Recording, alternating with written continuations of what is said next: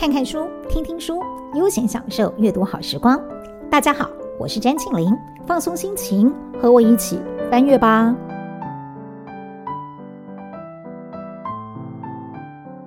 这一集的翻阅吧，想跟大家分享一本我们从来没有介绍过的童书，书名叫做《小杰的神奇之旅》。为什么明明就是个中年人，而且一辈子也没有带过小孩，却要跟大家聊童书呢？不要怀疑，请相信我，这真的是一本有趣、好看，而且知识含金量相当高的童书绘本。从它的书名就能够直观地晓得，这本童书绘本的主角叫做小杰，内容是描述小杰在暑假的时候。回到妈妈娘家故乡高雄大树区，在生活当中自然学习经历到的在地人文历史和地理常识的过程。至于书名为什么要叫做《神奇之旅》呢？我想主要是透过童稚的眼睛去见到平凡事物的神奇之处。讲到这儿，可能聪明的你已经联想到了，这本书是透过孩童的眼睛在介绍。高雄大树吗？Bingo，正确答案，没有错。这本书是由小天下结合大树地区赫赫有名的佛光山以及在地的九所学校和文史工作者共同编纂而成的。因此，小杰的暑假游历所到之处，都有熟知在地文史地理风貌的向导为他说故事。虽然都是浅白的童言童语，却是大人。也很适合看的内容。以我自己来说，想到高雄大树，除了佛光山，就只能想到玉荷包。然而，在享用汁多鲜甜的玉荷包的时候，却对它的来历，还有为什么大树能够种出这么棒的玉荷包不太了解。看了这本书之后，我才知道，原来台湾的荔枝总共有二十几个品种，玉荷包是其中最有名的品种之一。它的产期比其他两种受欢迎的黑叶荔枝和糯米荔枝来得早一点，大约是落在每年的五月份到六月初。而先前我以为台湾荔枝这么好吃，是因为我们有得天独厚的环境和气候条件。虽然没有错，但其实也不尽然。荔枝是在一九五零年代才引进台湾的。当时有一位王金代先生成功改良了荔枝品种，研发出能够让玉荷包量产的王氏减枝法。后来大树才成了玉荷包的故乡。这一位王金代先生也因此被称为玉荷包之父。大树地区有另外一种有名的水果，是很多人喜欢吃的金钻凤梨，也有它的身世来历。凤梨阿姨告诉小杰。凤梨要种植在温暖、日夜温差小、没有霜害的地方，正好适合大树这个地方来种植。至于大树所种的主要品种金钻凤梨，为什么特别受欢迎呢？因为金钻凤梨皮薄、果肉金黄、比较细致，而且不酸偏甜，所以特别受到喜爱。当然，除了金钻凤梨，台湾还有冬蜜凤梨和黄金凤梨，不同产期，不同风味。虽然说台湾的凤梨驰名国内外，但你知道吗？其实它也是外来种的水果。凤梨的原产地不在台湾，在南美洲。它是随着航海家哥伦布的探险才传播到全世界。而台湾的凤梨栽种技术和品质，能够发展到今天这样的高品质。说起来，还要归功于日治时期引进开英种凤梨育苗，在小平顶设置凤梨育苗所，培养种植，再经由火车运送到各地。可能因为我很爱吃，就情不自禁地先从大树二宝的玉荷包和凤梨开始介绍起了。当然，这小杰的神奇之旅可没有这么肤浅，从头到尾都在吃东西。这本书可是主角小杰利用暑假认识高雄大树的一场学习之旅，所以一开始就先要让小杰了解大树这个地名的由来。不要怀疑，这个地名真的就是缘起于一棵大树。当年的大树已经不在了，不过这个地名却被保留了下来。这也让我想起台湾各地常常见到的长明风景，人们在大树下乘凉、下棋、聊天。同样的，大树也是从这样子传统的人文景致发展到今天的风貌。几百年来，这里孕育累积了许多珍贵的文化。每个庆典和祭典也都有它的典故由来，同时也保留了历史悠久的古迹和旧建筑。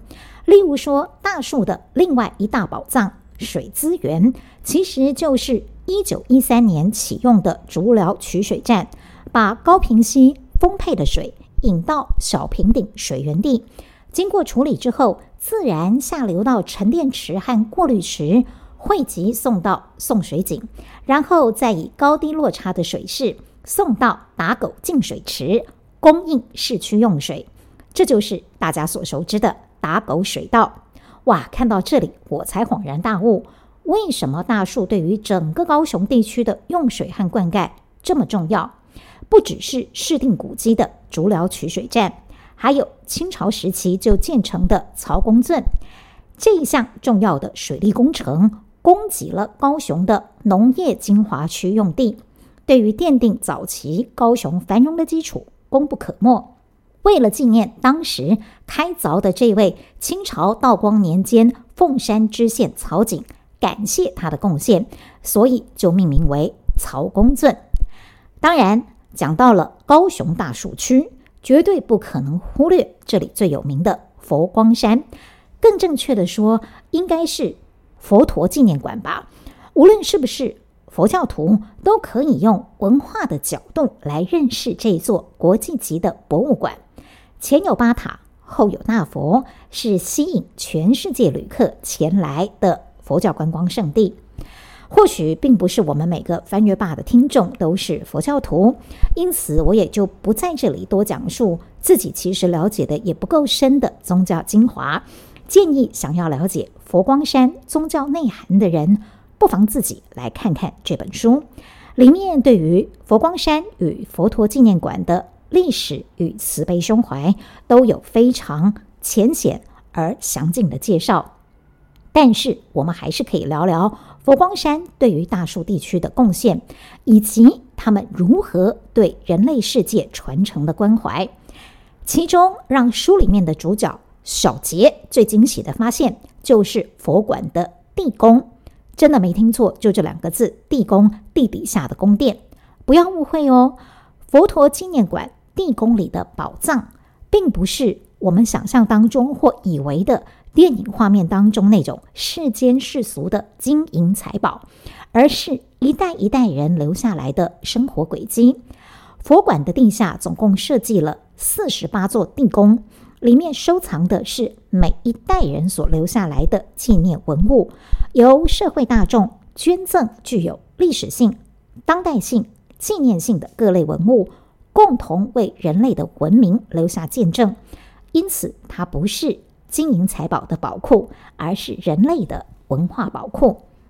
最有意思的是，这四十八座地宫预计以后每一百年开启一座，意思就是说。以目前的规模，它可以传承长达四千八百年。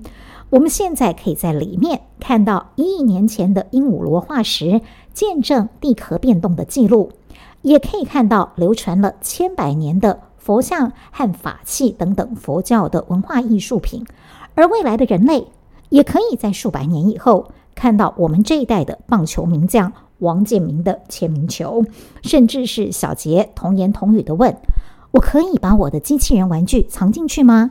想想看，当未来的人类看到我们现在的生活器具和儿童玩具，会不会就像我们现在去参观史博馆一样的感到新奇有趣？想到这里，我就觉得这个千年计划真的非常宏观伟大呀！不知道听到这儿，大家会不会觉得，其实我们对自己生长的地方了解的实在不太多？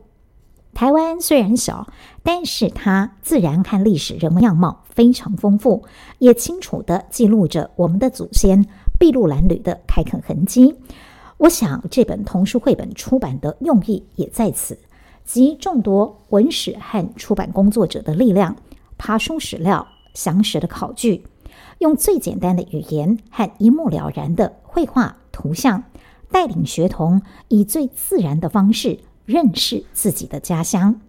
我个人很希望小杰的神奇之旅只是一个开端起点，未来会有更多的有心人愿意投注心力，记录我们的土地故事，运用专业教育我们的下一代，让我们带着对自己的理解和期许，更有自信地面对世界。谢谢大家今天听我用大人的口吻来介绍一本童书，希望我们都能够更了解自己生长的地方。喜欢的话，不妨也把故事说给你家的小朋友听哦。我们下次见。